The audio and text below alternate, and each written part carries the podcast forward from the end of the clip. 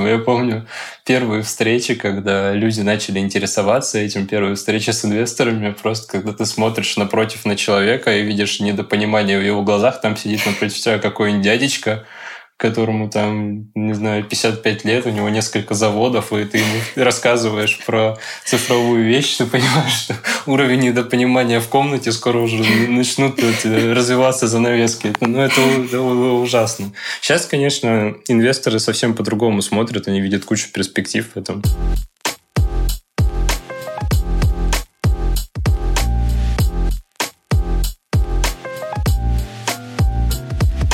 Привет, это Диана, Аня и подкаст «В каком-то смысле». Подкаст про наши отношения с карьерой в новой реальности.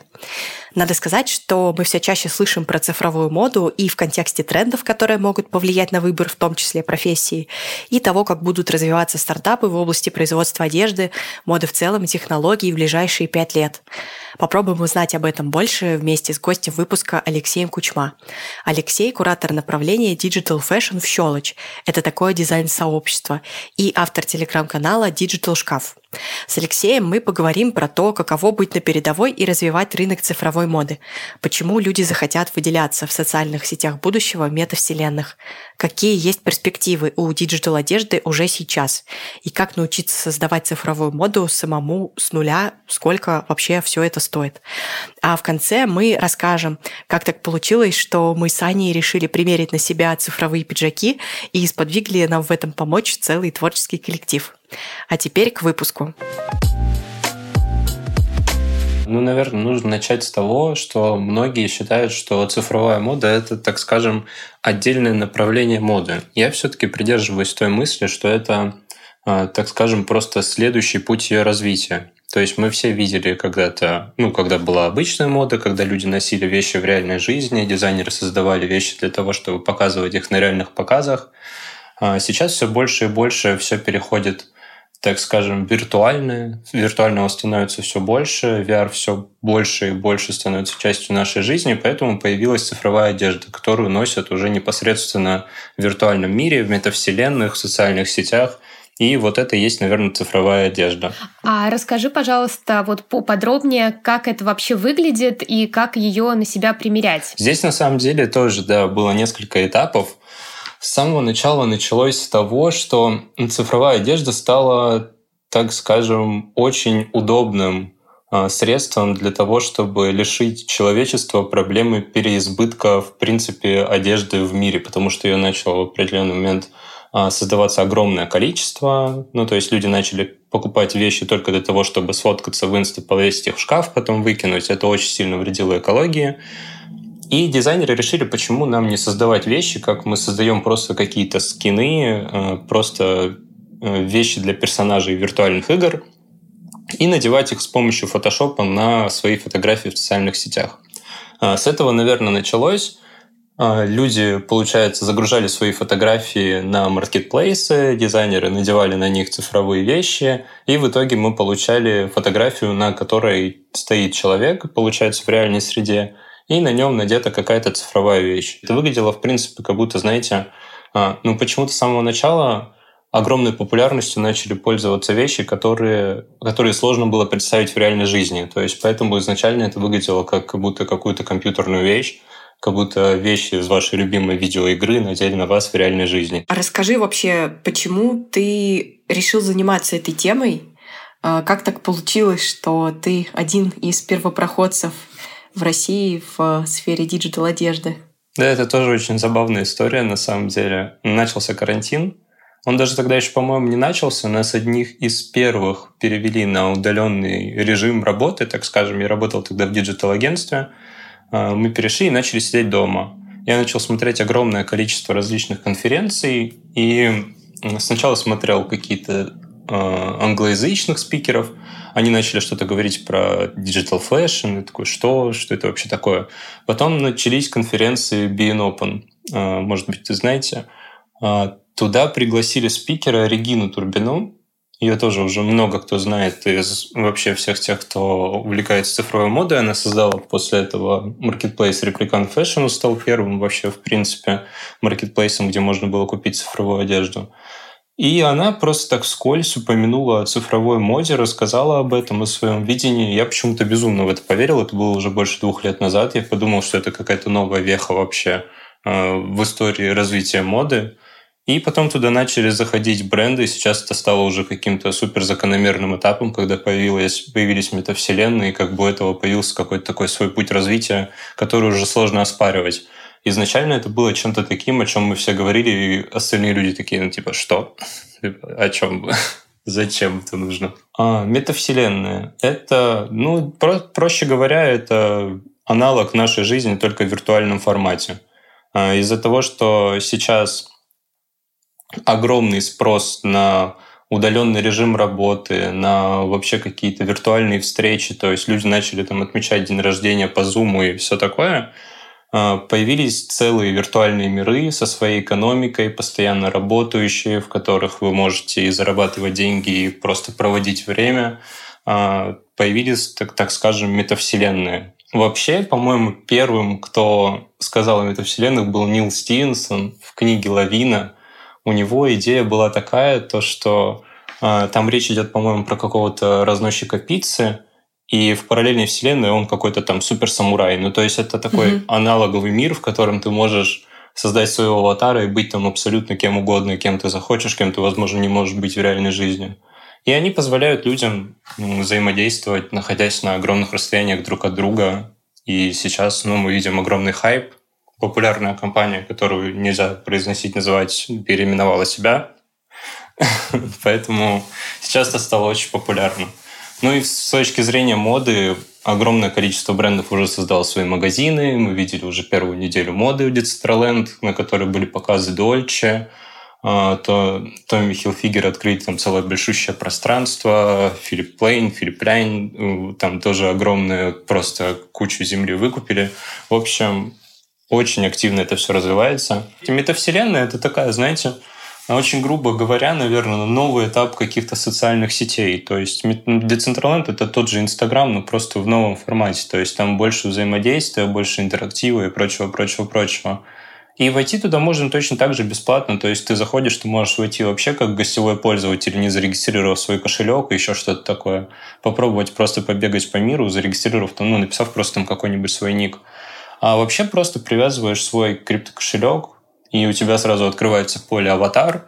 Ты открываешь свой аватар, выбираешь там стандартные какие-то настройки внешности, которые бесплатно доступны, стандартный какой-то бесплатный лук, который доступен. Ну, просто дают тебе какие-то там майки, которые ты можешь уже как-то кастомизировать и какие-то аксессуары, и все, по сути, ну, порог входа туда нулевой.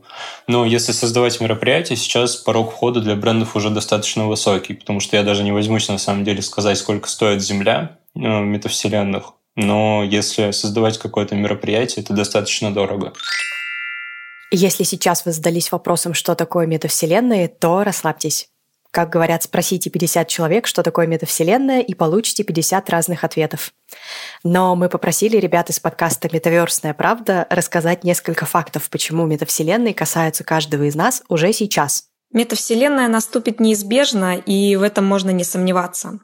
Да, сейчас мы плохо себе представляем ее настоящий потенциал, но знаете, вообще-то и в 90-х интернет себе по-другому представляли. Тем не менее, крупные компании вкладывают миллиарды долларов в разработку метавселенной уже сегодня. И я назову только некоторых. А, запрещенная в России Мета, конечно же, Nvidia, Microsoft, Apple и крупнейшие китайские компании Tencent, ByteDance и Baidu. Одна из важнейших задач на сегодня – это разработать гаджет нового поколения, который заменит нам все смартфоны. И, скорее всего, это будут компактные красивые очки – и тогда произойдет революция, потому что мы будем проводить все свое время в дополненной и иногда виртуальной реальности. Мы будем буквально находиться внутри интернета. А параллельно все сейчас пытаются нащупать cases, то есть понять, какими аспектами метавселенной люди могут и хотят пользоваться уже сейчас. Например, активно развивается цифровая мода, цифровые двойники.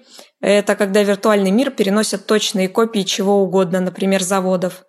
Популярны виртуальные инфлюенсеры, такие как Лил Микела, или вот в России есть Аня ТНТ. Популярные аватары, например, я веду наш подкаст на Ютубе в виде аватара. Блокчейновые направления развиваются активно. И органичным образом в метавселенную встраиваются игры. Образование. Э, люди уже вовсю учатся на платформах типа Roblox и Minecraft. Ну и, конечно же, в VR. Виртуальные концерты собирают миллионные аудитории. В общем, уже есть чем заняться в этих наших метавселенных. Так что, если вас заинтересует эта тема подробнее, слушайте подкаст ребят. Например, у них есть классный выпуск про то, что делают взрослые метавселенных уже сегодня. В общем, это вся история не только для детей. Авторы подкаста Джин Колесников, которого я знаю по британке, а Джин – эксперт Future Studies и визионер. И Ольга Кай, которую вы только что слышали. Ольга – тренд-аналитик и метаверс-маркетолог. А я читаю Олин канал в Телеграме «Метаверсошная». А теперь к выпуску у Ани есть маленький сын. И я подумала, Ань, что если нам, когда мы шли в первый класс, э, наши там тетушки э, дарили нам пенал, там какие-то бантики, еще что-то, то мы подарим э, твоему сыну набор цифровой одежды. Мета-рюкзак. Да, мета-рюкзак подарим, да. Да, это здорово, конечно, интересно. Ну, еще до начала записи мы с Дианой разговаривали про все это и думаем, что вот как раз-таки наши родители нам говорили, что ты постоянно постоянно в гаджетах, постоянно в своем там инстаграме и так далее. А, и, а для нас казалось, что это абсолютно гармонично, логично, и мы так общаемся. Там, мы же разумные контакт, люди, да? Инстаграм. Да, и следующий да, кадр да. мы орем на ребенка, который не снимает VR-шлем сутки. Да, да, да, да, да. На самом деле, скорее всего, так и будет. И на самом деле это очень забавно об этом думать.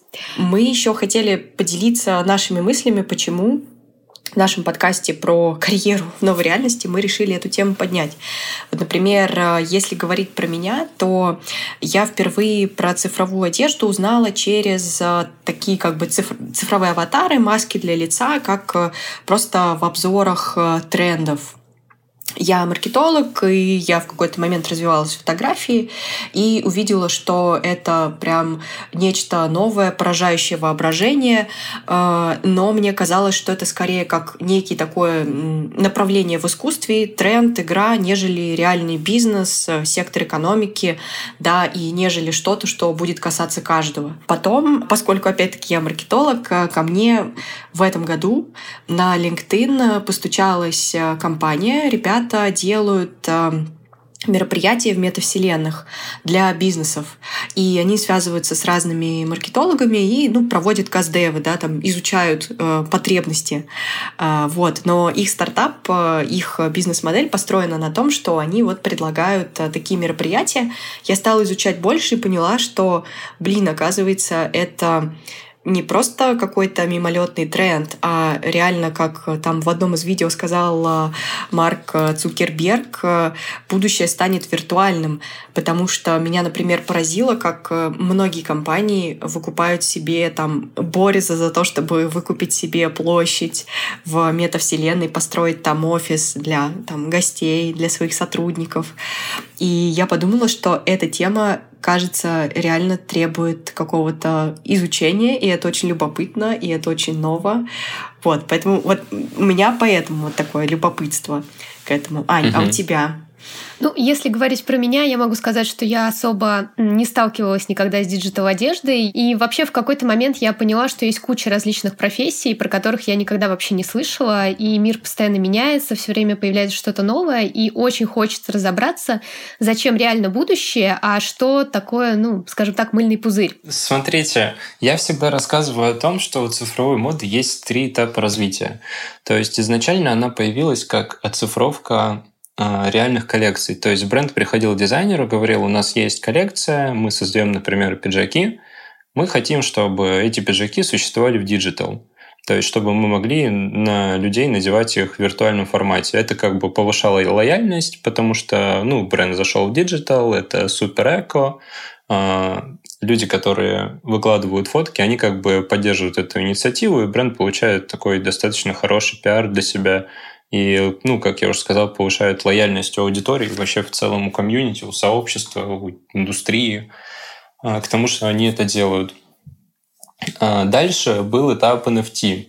NFT — это очень интересный этап, когда цифровую моду можно стало уже назвать предметом искусства. То есть коллекционеры начали покупать единичные экземпляры каких-то вещей, то есть вещь выставлялась там за какие-то бешеные деньги на аукционе, и коллекционеры, которым уже было интересно купить что-то новое для себя в индустрии, вещи, которые они купили, а, это уже можно отнести к предмету искусства. Угу. И когда появились метавселенные, появился, так скажем, закономерный а, вот этот путь развития дальнейшей цифровой моды, потому что если раньше это можно было назвать каким-то пузырем, ну то есть это логично, потому что ну, как мы видели все цифровой моды? Ну, просто обыватели. То есть люди начинают выкладывать фотки в цифровой моде, и, в принципе, она, как и любая мода, на это, ну, на какой-то digital, вот этот футуризм, она может пропасть. Ну, то есть сегодня выкладывали они фотки в цифровой моде, завтра они уже не выкладывают фотки там в каком-то digital пиджаке или еще чем-то. Это, ну, как бы было логично. С NFT уже было немножко поинтереснее, там вообще тренд зависел от рынка вообще, в принципе, NFT, ну, то есть ну, рынок наверх, а, это всем интересно, рынок вниз как бы никому не интересно, тоже очень логично. Кажется, нужно пояснить. NFT, простыми словами, это сертификат, доказывающий, что вы владеете уникальным объектом в цифровом пространстве. По сути, это форма владения. Такой уникальный токен привязан к единственному объекту. Этим объектом может быть фотография, персонаж в игре или любой другой цифровой контент. Вот так вот. А сейчас как бы от этого уже не уйти, потому что вся оптимизация под метавселенную создала такую картину, когда цифровая мода, ну, когда мода в принципе получила свой следующий этап развития. А, то есть люди переходят в виртуальное. Мы в будущем в любом случае будем сидеть э, в VR-шлемах в метавселенных, потому что огромные деньги компании в это вливают, огромные бюджеты, популяризация — это все то, что нас ждет. И когда мы заходим в метавселенную, нам нужно создать своего виртуального аватара. Так как голыми мы там бегать не можем, нам нужна какая-то одежда. Соответственно, там появляется индустрия моды, и она уже никуда не исчезнет. А, Лёш, смотри, можно я добавлю такой свой немножко скептицизм? А, есть ощущение, что это а, такой прогноз на достаточно далекое будущее, потому что вот по, мы смотрели аналитику, что в метавселенной Decentraland, которая одна из самых таких популярных, на пике в 2021 году было всего лишь 1600 человек, включая неактивных пользователей, то есть которые просто не разлогинились. Вот, то есть ощущение, что еще пока достаточно медленно это проникает в нашу э, повседневную жизнь. Как ты думаешь, сколько лет это займет, чтобы это стало уже таким часть, неотъемлемой частью нашей жизни? На самом деле не знаю, но по поводу статистики, ну вот у нас на выставке в Децентраленде, которая была, ну мы осветили только в нескольких телеграм-каналах, там было около, по-моему, 200 человек, но только вот за единственный вечер. Поэтому, мне кажется, сейчас там гораздо ну, другая статистика уже, и то, что покажут бренды в итоге, там будет уже гораздо больше. Плюс а, я смотрю на то, как бренды входят в метавселенные суперактивно. Есть метавселенная такая, называется, по-моему, ZEPETO, если правильно, или ZEP, mm-hmm. не знаю. А, там уже у нас есть Adder, там там, в общем, огромное количество брендов, как fashion, так и просто каких-то компаний со своим мерчом. И там реально люди покупают эту одежду за реальные деньги. То есть э, там уже, так скажем, такую модель для себя бренды выбрали. Не просто, как, например, Decentraland, это больше, э, больше про креатив, про какое-то заявление о себе. То есть бренды заходят в Decentraland, чтобы показать, вот мы купили землю Decentraland, э, мы сделали там мероприятие, мы как все, как бы, мы на общем уровне хайпа, мы тоже в теме, мы делаем цифровую моду. А другие метавселенные, где сидит огромное количество, например, юных пользователей, где куча всяких энтузиастов и технарей, а, типа Roblox, вот это Zepeta, а, там бренды, которые туда заходят, они уже рассчитывают на какую-то монетизацию своего контента, на монетизацию своих вот этих вещей, и они ее получают. То есть я делился статистикой несколько раз, статистикой по конкретным кейсом дизайнеров, то есть дизайнер, который создавал свою одежду для Roblox, дизайнер, который там делал одежду для каких-то еще метавселенных, но они уже реально миллионеры, потому что а, там это все монетизируется. Roblox вообще захватили дети, это супер метавселенная, в которую играют все. А, там интерес к ней проявляется в том, что каждый человек может создать там свою какую-то игру, и игр появляется огромное количество, потому что безумное количество креаторов — очень много идей, и, естественно, среди этих идей есть ну, действительно классные. И поэтому люди, в основном, конечно, дети, заходят туда и постоянно находятся внутри виртуального мира, играют. И, естественно, бренды, которые заходят в эту метавселенную, они создают там свой магазин, чтобы они могли купить для своего аватара там одежду, и это все как бы э, объединяется, и мы получаем просто новую модель э, так, интеграции в метавселенную с точки зрения фэшна. Кажется, что пользователи метавселенных и обитатели метавселенных — это в основном вот э, поколение, как ты сказал, дети, да? То есть это, ну, какой возраст? Э, если там посмотреть статистику, это 15 лет, да? Наверное, получается. даже помладше. Да, да, да. да. А да. Как ты считаешь, каким бизнесом стоит заходить э, в метавселенные, да? Потому что, то есть, это такая работа на перспективу или или это для тех, кто работает с этой целевой аудиторией, да? То есть для кого она сейчас уже На самом деле, я тоже видел статистику. Мы все думаем, что там сидят, например, только дети по Роблоксу.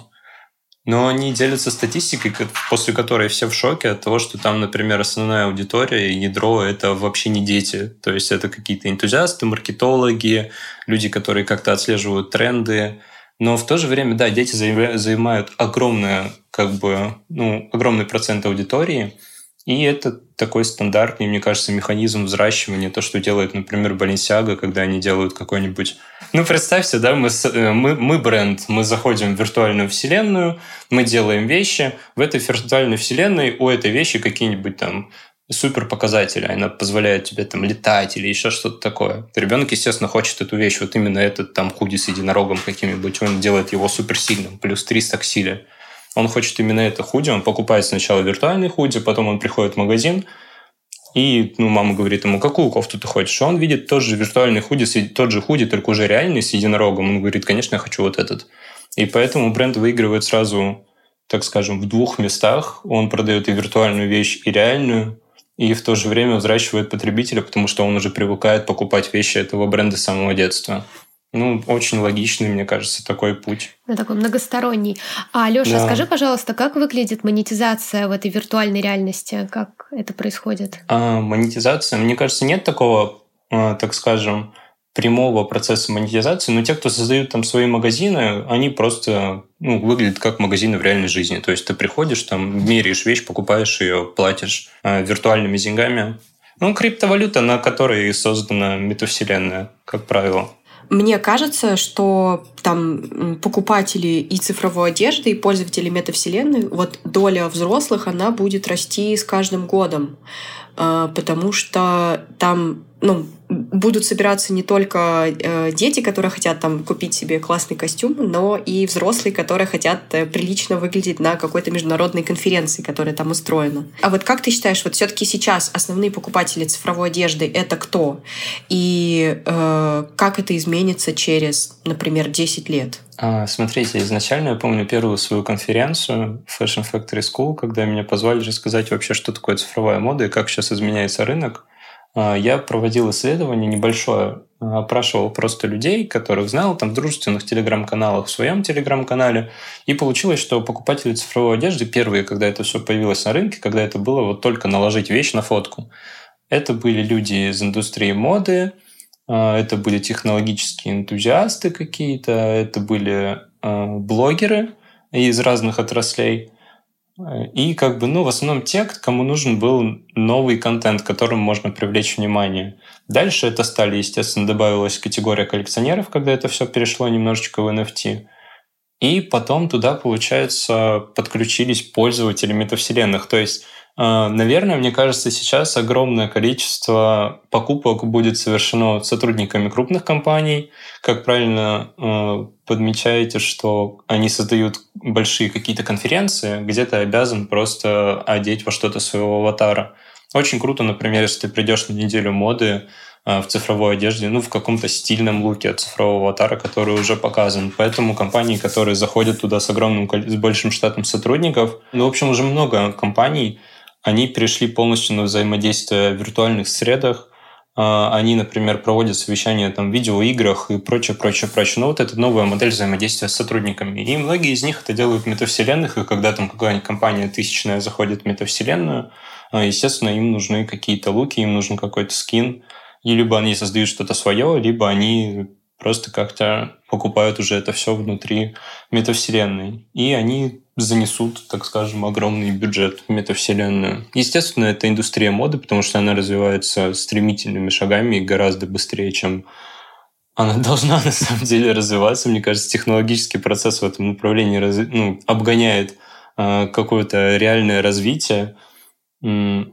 И те, кто увлекается модой, они уже купили себе луки. Ну, например, у меня личный опыт, когда Адер, я очень ждал коллекцию Адер и Зары, прям безумно ждал, думал, они сделают что-то очень крутое, потому что Адер постоянно показывает какой-то 3D. Это цифровой дизайнер? Нет, Адер — это корейский бренд, очень крутые, почему-то их нет в России.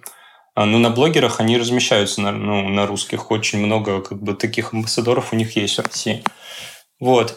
И они э, анонсировали коллекцию Zara. Я ждал, что будет 100% что-то 3D. В итоге они показывают лукбук на аватарах полностью цифровой.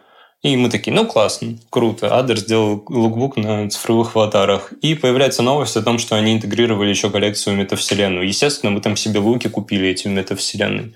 А, ну и как бы те, кто вот следят за модой, следят за технологиями, они, естественно, уже тратят деньги на цифровую одежду. В дальнейшем, а, мне кажется, это все понадобится всем, и основной толчок к развитию всего этого дадут, конечно, дети и молодые пользователи, потому что огромную долю образования сейчас перетягивает на себя метавселенское и виртуальное. А, то есть создаются метавселенные для того, чтобы дети могли туда как-то по-новому взаимодействовать с преподавателями, в какой-то игровой форме получали какие-то знания, а, вот эти все новые уроки. Естественно, там тоже у них есть свои аватары, естественно, этим аватарам нужна одежда. А, и когда сформируется вот эта вот привычка покупать виртуальное, а, его начнут покупать, наверное, все. Вот так. Лёш, мы хотим еще поговорить про то, как быть первопроходцем на рынке в России, и сталкиваешься ли ты с непониманием а, изначально этого было очень много, я уже говорил, то есть только ленивый на самом деле не написал, что я делаю что-то не то, и зачем я вообще этим занимаюсь. Ты имеешь в виду из твоих э, друзей и родственников или подписчиков? Да, да, да, да, да. Это как бы типа, что ты, о чем ты, как бы про что? Ну, на самом деле, многие люди даже в числе близкого окружения до сих пор не понимают, там, кого у нас учат в школе, и зачем это вообще нужно, и как это работает. Но сейчас, конечно, когда крупные бренды начали создавать что-то подобное, то есть там Balenciaga, Gucci, когда они создали свои там магазины, виртуальную одежду, виртуальные показы, все это создалось, уже стало немножко другое отношение, уже огромное количество разных запросов от брендов, э, ну, то есть сами дизайнеры понимают э, необходимость Э, знаний, которые мы даем в школе, поэтому как бы уже все совсем по-другому. Изначально это было безумное непонимание, конечно. Это было очень забавно, потому что у меня даже в моменте было у самого типа, что ты... Вот. Какой самый распространенный вопрос э, тебе задают? Э, мне, как мне кажется, я сделаю такое предположение, что э, ну вот я купила эту одежду, а как мне ее забрать-то? Да, да, да, ну что-то вроде того. Типа у тебя дома тоже только виртуальная одежда. А. Что-то типа того. А скажи, а, например, сталкивался ли ты с вопросом привлечения инвестиций и, например, э, как, каково проходило э, общение с э, инвесторами потенциальными? Это тоже, на самом деле, очень забавное, ну, как бы, отношение к всему этому. Я помню первые встречи, когда люди начали интересоваться этим, первые встречи с инвесторами, просто когда ты смотришь напротив на человека и видишь недопонимание в его глазах, там сидит напротив тебя какой-нибудь дядечка, которому там, не знаю, 55 лет, у него несколько заводов, и ты ему рассказываешь про цифровую вещь, ты понимаешь, что уровень недопонимания в комнате скоро уже начнут развиваться занавески. Ну, это, ужасно. Сейчас, конечно, инвесторы совсем по-другому смотрят, они видят кучу перспектив в этом. И в школе мы тоже постоянно ну, общаемся по поводу расширения И в целом в плане дизайна, в плане Digital Atelier, которого мы тоже запустили, как бы в этом уже видят какие-то перспективы и будущее, поэтому сейчас уже все, конечно, совсем иначе. Но изначально, да, это было очень смешно. Ну да, мне себе даже сложно представить. Я еще представляю, как вот этот мужчина, побывав с тобой на встрече, потом встречается где-нибудь в баньке со своими друзьями и рассказывает шутки, что вот я тут общался с одним да, товарищем, да. который мне хотел электронный пиджак продать. Ну, грубо да, говоря, да, да. да. Это забавно.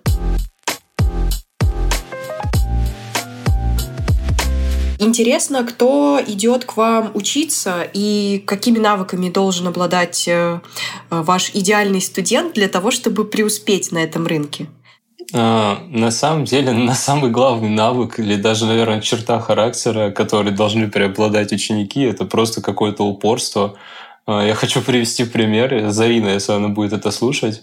А, у нас девушка училась в школе на первом потоке, она сразу зашла с претензией в группу. У нас там был какой-то скандал с учениками. Мы внутри там что-то решали.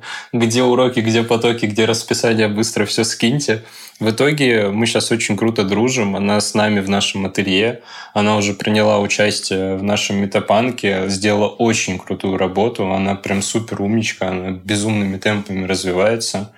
И, ну, то есть, вот такое упорство. То есть, она пришла учиться, и она пришла и сказала, дайте мне знания, я хочу прям учиться. Вот это самое главное. А так, в принципе, может прийти любой желающий, которому интересна эта тема. У нас очень много э, приходит девушек, женщин, которые просто интересовались модой, у которых есть какое-то модное образование, либо которые у которых нет модного образования, но им просто очень интересна индустрия, и они приходят, мы прям с нуля все объясняем, учим работать в программах. Сначала просто с Cloud 3D, которая создает цифровую одежду, потом с блендером, где уже можно создать какое-то окружение, сделать какие-то детали, аксессуары, сделать уже лук и как ну, так скажем, презентацию лука более законченной, профессиональной. И рассказываем про оптимизацию, то есть как э, эти вещи, которые они уже создали, перенести в метавселенную в ту или иную, потому что их сейчас достаточно много, около популярных, наверное, около 10, и каждая требует какие-то определенные свои... У каждой есть определенные параметры для входа туда. Вот как-то так. Ученики приходят э, с какой целью? То есть это все-таки больше хобби или желание там впоследствии э, на этом заработать, это продать? И есть ли вообще вот этот рынок? Есть ли спрос на цифровую одежду? Или это пока все-таки больше как творчество? На самом деле, кто как. То есть есть креаторы, которые больше настроены на творчество, но мне кажется, никто не оставляет той мысли, чтобы на этом зарабатывать, потому что ну, на этом как бы реально сейчас уже зарабатывать. То есть у дизайнера есть несколько путей. Это ну, сторона бренда и сторона какого-то личного создания своего, своего, так скажем, личного бренда. Вот. Поэтому кто-то приходит прям с конкретным запросом на то, что вот мне нужно будет потом как-то это зарабатывать, у меня есть какой-то там будущий контракт с брендом, возможно, но мне не хватает структурированных знаний, я там самоучка, поэтому мы помогаем и даем какие-то ну, структурированные полные знания, чтобы он мог легко в дальнейшем работать. Кто-то приходит просто с нуля, не понимая, зачем как бы не понимая следующий свой, так скажем, шаг развития, но в процессе обучения он уже там приходит к чему-то. Мы либо подключаем к своим проектам, либо как-то советуем, куда пойти дальше. Ну, как-то вот так. А ваша школа работает уже с какими-то брендами, которые потом, например, набирают к себе а, сотрудников? У нас на самом деле большое количество просто дружественных брендов, которые работают в этом направлении.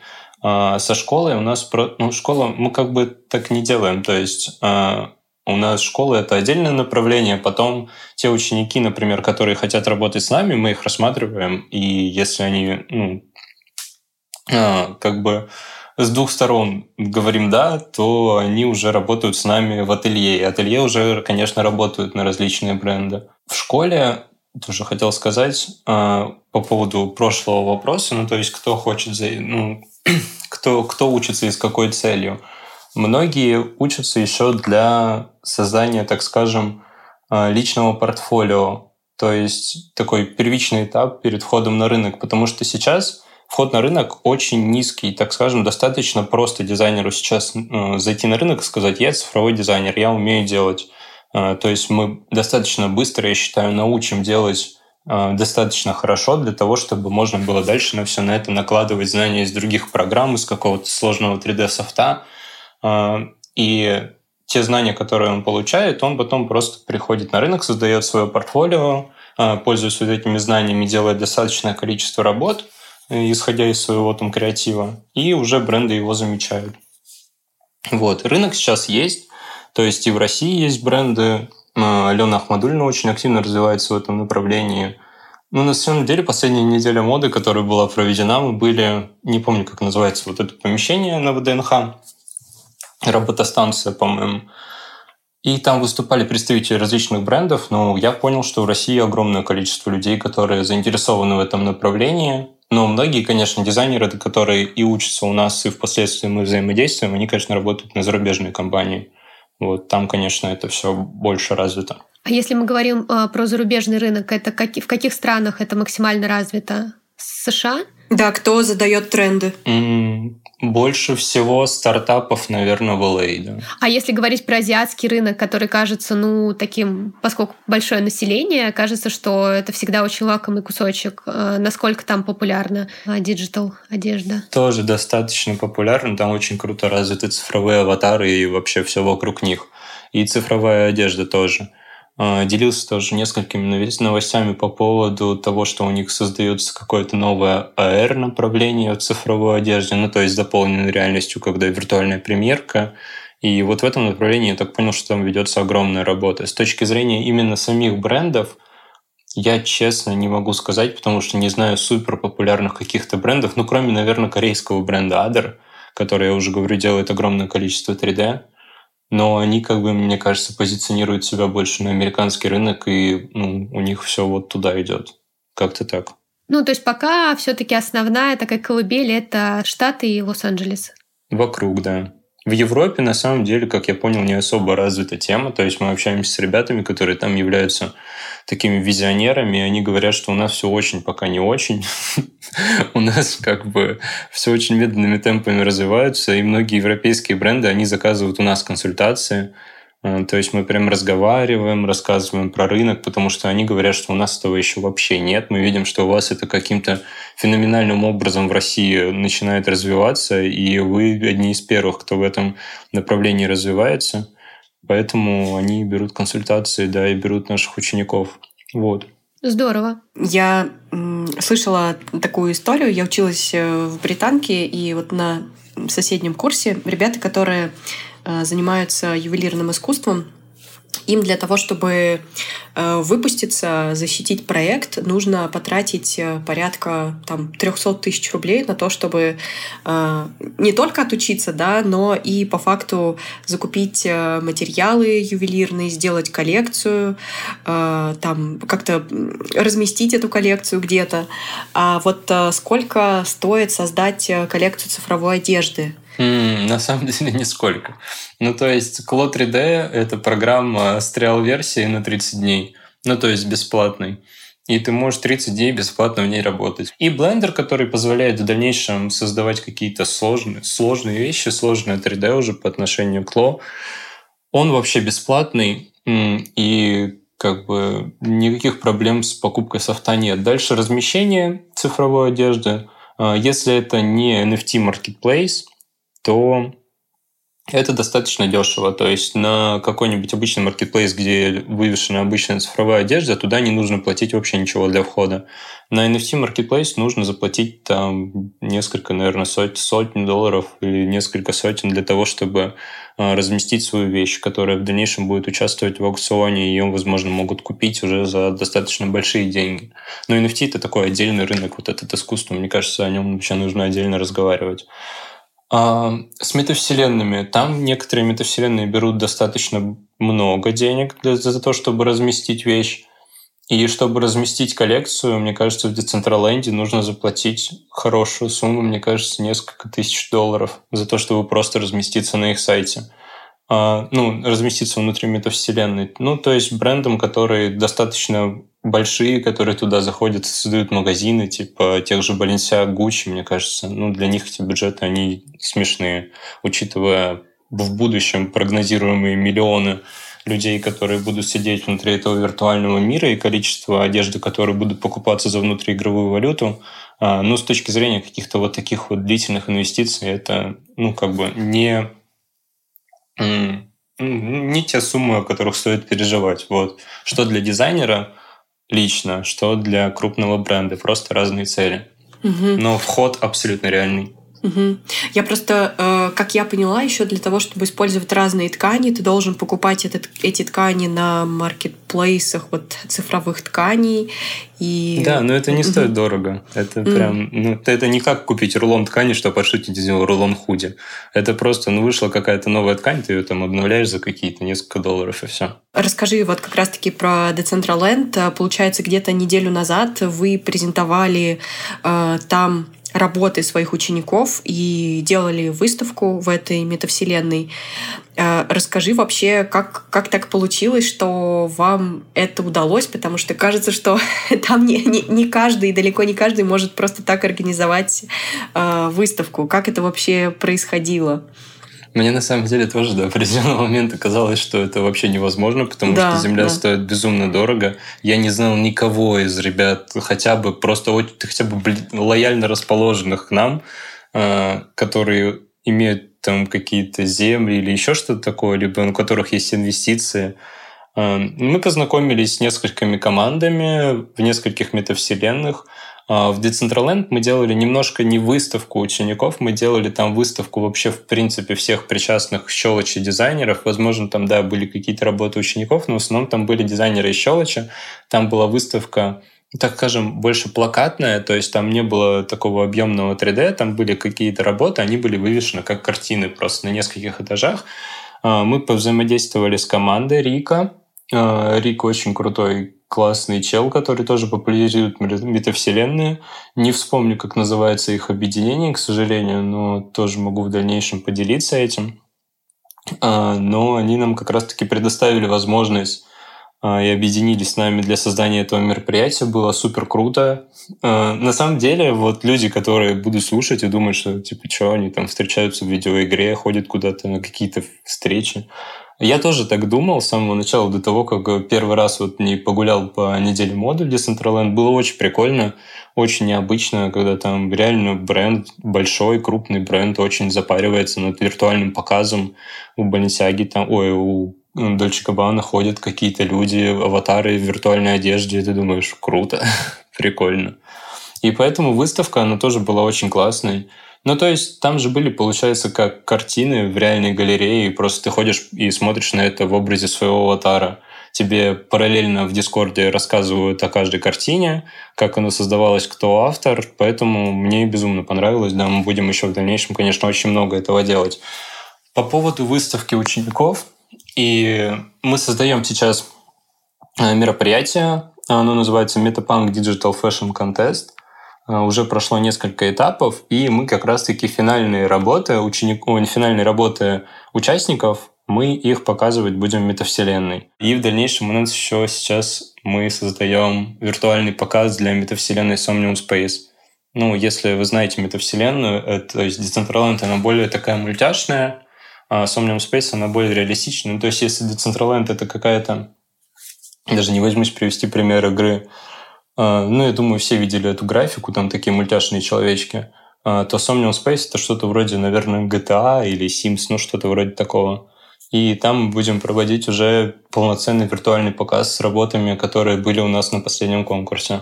Ты говоришь, что к вам на выставку пришло 200 человек, да? Ну, вот на ваше мероприятие. Ну, около, по-моему. Ну, там присутствовал, я смотрел онлайн, ну, если я правильные цифры видел, то там где-то постоянно 144-145. Ну, то есть вот так вот люди заходили, выходили. Ну, а так, да, было очень много народу, на самом деле. На каждом этаже была куча людей. Поэтому, да, было много людей. Ну, как я считаю, для выставки. Кажется, что если бы вы делали это офлайн, да, и просто в каком-то классном лофте развесили э, работы, то, возможно, не знаю, была бы такая явка. Нет, конечно, нет. Ну, то есть нам предоставляют целое большое пространство в Питере, в Санкт-Петербурге, э, раскрой. У них очень классно. Я не знаю вообще на самом деле, как это назвать. Это не офис, это какое-то безумное креативное пространство для дизайнеров. А, и когда мы делаем вот этот конкурс, мы ну, проводим все в офлайн так же, как в онлайн. Мы собираемся. И проблема в том, что огромное количество дизайнеров, реально талантливых ребят, они в принципе не в стране, а остальные могут быть разбросаны просто по всей стране. Ну, то есть очень мало людей, которые в один момент могут быть, например, в Питере. А, там, конечно, туда могут прийти все откуда угодно. В целом, вот бизнес вашей школы, почувствовали ли вы какой-то э, эффект после э, событий 24 февраля, например, на там тот же доступ в метавселенные или э, доступность софта, с которым вы работаете, э, поменялось ли что-то для вас? А, видите, да, у нас поменялось бы, если бы мы создавали свою программу и базировали ее на основе софта, например, Cinema 4D, которую также используют как канал, не как аналог, а как, наверное, нельзя сказать как аналог, а просто как, так скажем, второй вариант использования блендера. А мы построили программу, конечно, на связке Clo плюс Blender. Сейчас будут сложные, наверное, слова для тех, кто ну, никогда не сталкивался с программами. Ну, то есть сейчас мы никак не ограничены, мы ни под какими санкциями в этом плане не находимся. Ну, то есть у нас полноценные курсы, полноценные уроки. В этом плане на нас, конечно, это никак не отразилось. С точки зрения глобальной ситуации, ну, конечно, отразилось, потому что сейчас многим просто не до получения знаний, и это все все прекрасно понимают, но те, кто может учиться, мы с удовольствием, конечно, даем знания и учим, и берем свои проекты, и помогаем как-то найти себя на этом рынке.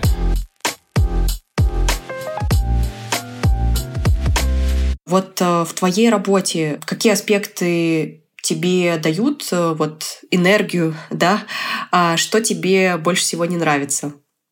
Что там забирает все силы? А какие аспекты дают энергию? Наверное, новый формат взаимодействия. Ну, то есть я уже говорил, что вот мне недавно рассказали ребята, они работают на каких-то не, на американских компаниях, тоже в сути 3D, Э, они там встречаются за игрой в какие-то стрелялки и обсуждают какие-то деловые вопросы. У нас не так немножко все, но тоже все очень круто и все супер на лайте. То есть, во-первых, Щелочь — это децентрализованная дизайнерская организация. То есть нет никаких там супер требований кому-то, никто никому ничем не обязан. Мы просто собираемся и под каждый проект собираем отдельных дизайнеров. То есть и перекрываем в то же время все абсолютно направления и графический дизайн, и 3D, и все, что связано с digital fashion. Это немножко дает такое расслабление, какую-то свободу мысли, свободу креатива и творчества, которая, конечно, заряжает.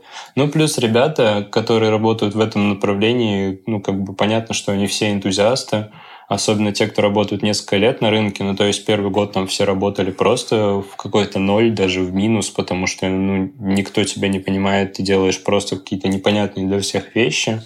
Но на конференциях, на которых мы все встречались, на каких-то выступлениях мы все супер подружились, и сейчас есть те, кто начали там в одном направлении, в каком-то АР, кто начал в аватарах, кто начал просто в одежде, сейчас у всех уже большие проекты, и сейчас уже инвестора и люди вокруг, они начали уже просто в это верить, поэтому стало гораздо проще и интереснее. Ну, то есть а, ты как бы сам увидел вот этот рост, который произошел на рынке, и поэтому ты продолжаешь в него верить. Это тоже заряжает.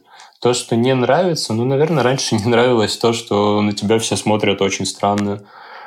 А, по поводу того, что ты делаешь какие-то непонятные для всех вещи. Приходится доказывать и э, с каждым человеком. Ну да, очень много времени уходит от того, что а, цифровая одежда появилась вот тогда-то. Это вот это вот. И ну вот прочее, прочее, прочее. Почему вы должны потратить деньги вот на это? Почему там цифровой дизайн стоит дорого? Очень сложно это объяснить а, то, что там вещи, которые люди видят в социальной сети или где-нибудь, разработка их требует огромного времени дизайнера, и весь креатив, который создается, и часы, которые тратятся на какие-то технические детали, это ну, стоит достаточно дорого. И как бы компаниям внутри нашего, так скажем, рынка страны, СНГ сложно объяснить эти цены, с компаниями Запада, конечно, достаточно попроще работать в этом направлении. Но я думаю, мы для того и нужны, чтобы создать этот рынок, а, навязать всем свое видение, и чтобы люди, которые на нем работают, их труд, он достойно оплачивался. Поэтому мы как бы и не идем во многом на уступки, и не делаем, знаете, каких-то таких супер прыжков вниз по рынку, ну, так скажем, который нас окружает, чтобы сохранить вот эту э, цену работы на цифровой одежде, потому что это достаточно сложно и кропотливо. Порекомендуй э, ресурсы, за которыми можно последить, чтобы быть в курсе э, трендов, которые происходят э, в, в этом мире для тех слушателей, которые заинтересовались темой цифровой одежды. Международная, да? Да, да, да. Вот что тебя вдохновляет? Очень крутая платформа Virtual Humans. Это платформа, которая рассказывает о всех виртуальных аватарах, которые есть, в принципе, в мире. Это очень классно. Мне безумно нравится. А, классный сайт 3D News. Я там беру очень много новостей. А, из международных просто, я не знаю, у меня огромная вырезка просто статей. Я даже на самом деле не всегда запоминаю, из каких источников они исходят, потому что у меня ну, такая отдельная страница для поиска.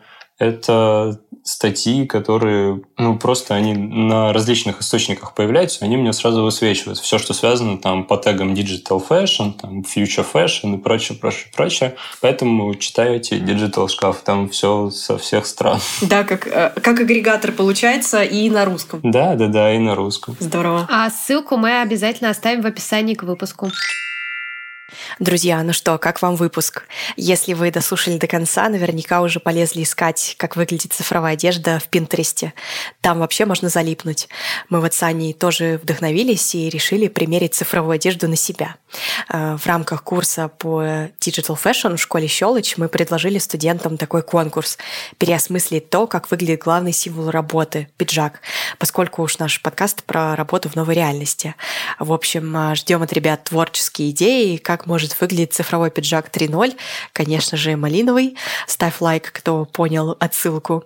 А, и работы победителей мы примерим на себя и поставим на обложку подкаста. Мы уже видели одну работу, знаете, это прям захватывающее ощущение, что все эти digital вещи можно использовать уже сейчас, вот хотя бы в таком гибридном формате. Мы поделимся новой обложкой осенью, а пока слушайте новые выпуски. У нас а, на очереди два очень вдохновляющих гостя.